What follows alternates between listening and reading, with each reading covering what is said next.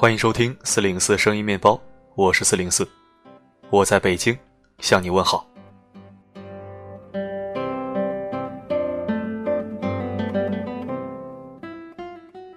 今年双十一，微博上流传着一个超好笑的表白失败的故事。男生在十一月十一号晚上零点给女生打电话表白，强行尬聊一分钟，女生火急火燎的挂了电话，然后发现。我要买的东西全部被抢光了。某某某，我这辈子都不会原谅你的。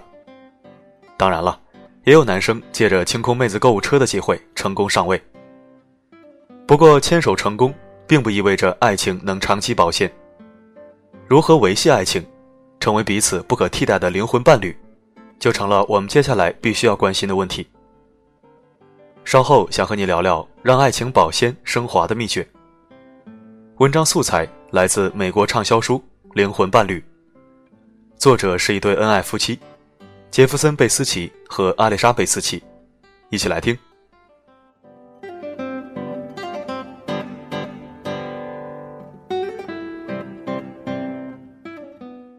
灵魂伴侣真的很难遇到吗？答案是残酷的，真的很难。原因主要是以下三点：第一。对一个人保持百分之百的坦诚太难了。灵魂伴侣的前提是，两个人对彼此知根知底，知道对方内心最深处的欲望，以及最让人不喜欢的缺点。毕竟，不管我们的外壳看起来多么坚硬，其实内心里都是孤独脆弱的灵魂。但恋爱中，面对刚刚熟悉的他，我们往往因为缺少保持百分百坦诚的勇气。而错失了成为灵魂伴侣的机会。第二，反过来说，我们想要真正了解一个人也很难。知根知底是彼此双向的。当每个人都是一只有所保留的刺猬，我们也很难触及对方柔软的内心。刚刚在一起，我们非常在意自己在对方心中的完美形象。就算我想了解他的盔甲和软肋。对方也不一定会露给我看，可能要到很久以后，我们才会了解到对方不为人知的另一部分自我。第三，生活里常见的爱情，经常是有分寸的。作者说，每个人对自己的初恋都是毫无保留，有话必说。但是后来的恋情里，我们有的是为了排遣寂寞而在一起，有的是抱着试试看的心态在一起。于是，我们开始有所保留，不再掏心掏肺，最终导致了一种分寸感。有时候，我们情愿把真实的、完整的自己，展现给自己多年的好基友、好闺蜜，却不愿意向自己的另一半完全敞开心扉。我们觉得，必须在他面前，要时刻保持足够的魅力和神秘感，必须小心翼翼、步履蹒跚地维持我们的爱情。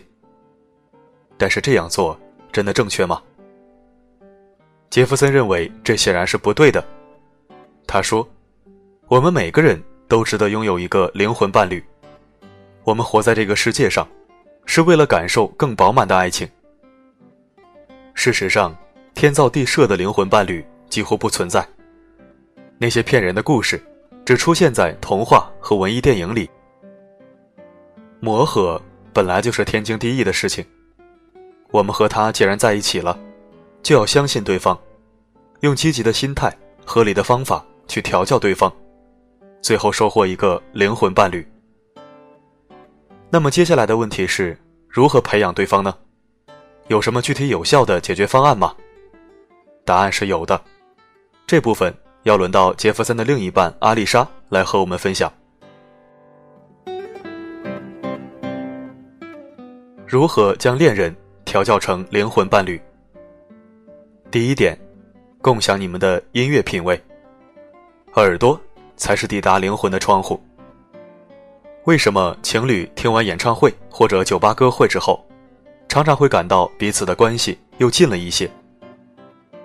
在一段美满的关系里，音乐一定是非常重要的一环，因为音乐记录了你们特定时候的情绪。若干年后。一旦听起一同听过的那首歌，你们就会梦回当年的模样，而如果两个人的音乐品味完全不同，就少了进入彼此灵魂非常重要的一个入口。音乐是我们灵魂的外显。一个人可能会伪装自己的微信朋友圈，却很难伪装自己的音乐软件歌曲。恋爱进入倦怠期后，两个人常常会相顾无言，不知说些什么。尴尬、裂隙、猜忌，往往由此产生。但如果你们有相似的耳朵，你们可以尝试什么都不说，打开 CD 机或者蓝牙音箱，放一首悠扬的古典乐。各自拿一本书靠在一起，静静的读。相信我，这会是一段非常美满而惬意的灵魂之爱。第二点，多和你的伴侣进行深夜聊天。每天回到家，最令人沮丧的时刻是什么？排名靠前的一定有：今天一进家门，他就一直啰嗦，工作不顺，又累，钱又少，一直抱怨个不停，而且还不洗澡就想着上床。分分钟想分手，好吗？的确，白天甚至傍晚的聊天，常常围绕着柴米油盐酱醋茶这些家常琐事。但是入夜后就截然不同了。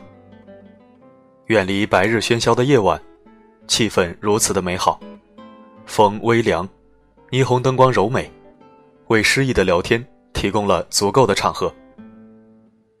之前有调查说，晚上十点。是男女发现彼此最有吸引力的时刻。深夜聊天，要树立真诚谈话的原则，要聊一些白天不谈的事物，聊希望、善意、愿景、孤独和绝望。有些人可能觉得，我的未来、野心是我的事，没必要和对方沟通，等我发达了，他跟着享福就行了。但事情不是这样的。如果对方不知道你的愿景，他就无法在你未来的世界中勾画自己的位置，这就会产生极强的不安全感。而如果你不聊你的愿望和绝望，对方也会觉得不够了解你，无法进入你的世界，最终渐行渐远，以别离收场。第三，培养他对一切事物的善心，在恋爱之前。我们都知道需要观察他对父母亲朋好友的态度，因为在两三年甚至三到六个月的亲密期之后，你在他心里也会从激情滑落到友情亲情的位置。如果他对父母不孝，对朋友背叛，那最好还是早一点分开的好。而反过来，如果你已经上了贼船，掉进了坑，那就别忘了持续培养他对待一切事物的善心。善是世界上最容易也最难培养的品格，但一个和蔼、尊敬他人、慷慨、富有同情心的他，一定是一个绝佳的灵魂伴侣。第四，最好有一对年长的情侣作为你们的指导老师。遇到问题的时候，如果两个人没有办法解决，最好问问长辈的意见，必要的时候还可以让他们来劝架。第五，不要让对方成为你情绪的垃圾桶。灵魂伴侣之间，的确要无话不谈，但如果你单纯把对方用来泄愤，接收你所有的负面信息，甚至还对他拳打脚踢，要知道这都是你自己作的。不被甩的话，一定是上辈子拯救了银河系。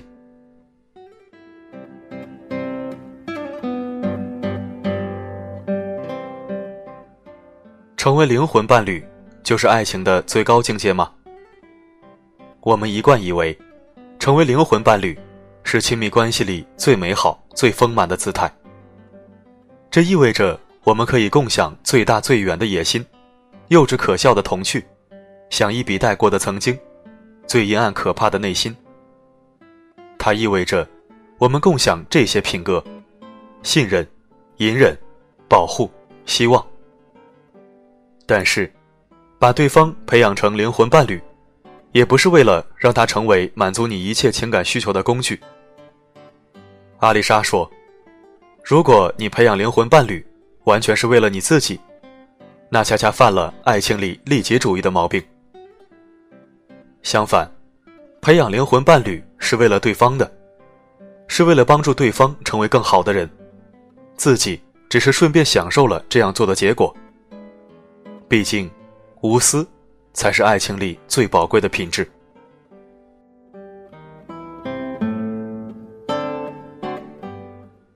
灵魂伴侣，也不意味着两个人总是其乐融融，毫无矛盾。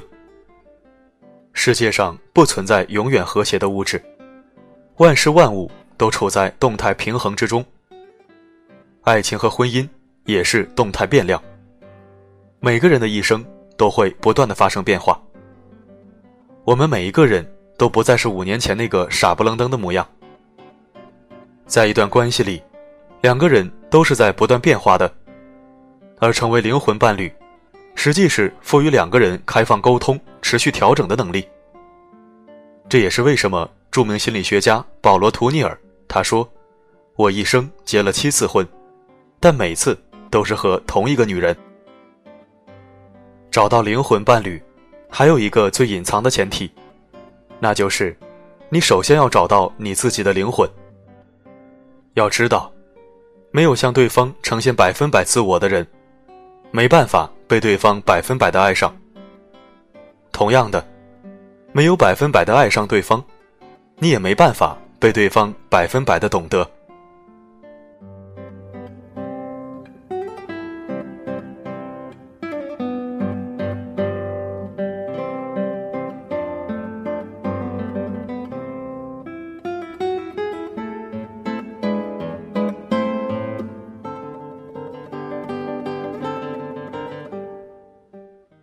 感谢收听本期声音面包，我是四零四。听完今天的分享，你有什么收获呢？可以在留言板写下你的课堂笔记，加深印象。愿你能找到一个灵魂伴侣，或者调教出一个灵魂伴侣。好了，今天我们就聊到这里。每个夜晚，为你而来，不管发生什么，我一直都在。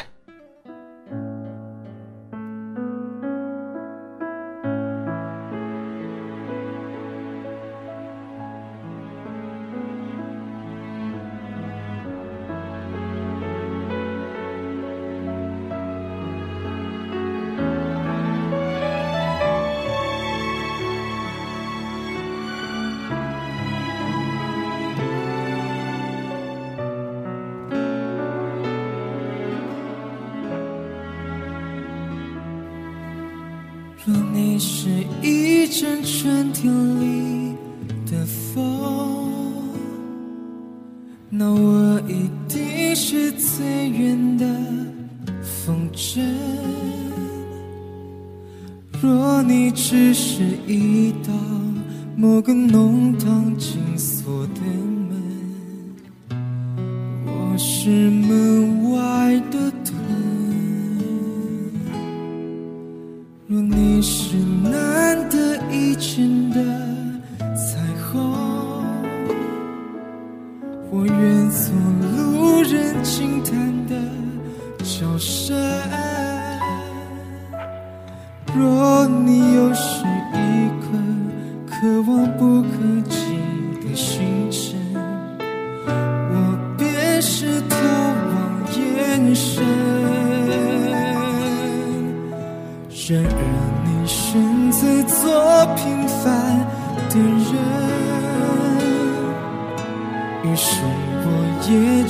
爱上你的人，甘愿我的灵魂困在这个肉身，只求能跟你相称。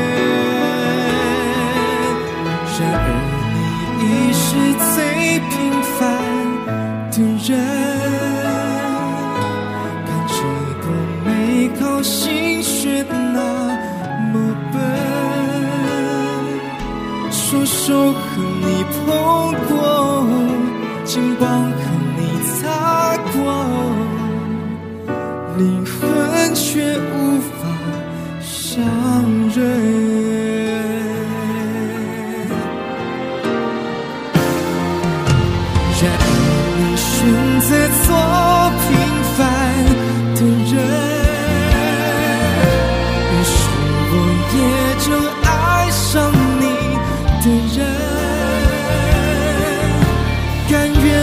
我的灵魂困在这个肉身，只求能跟你相衬。觉得你已是最平凡的人，看着多美好心悬。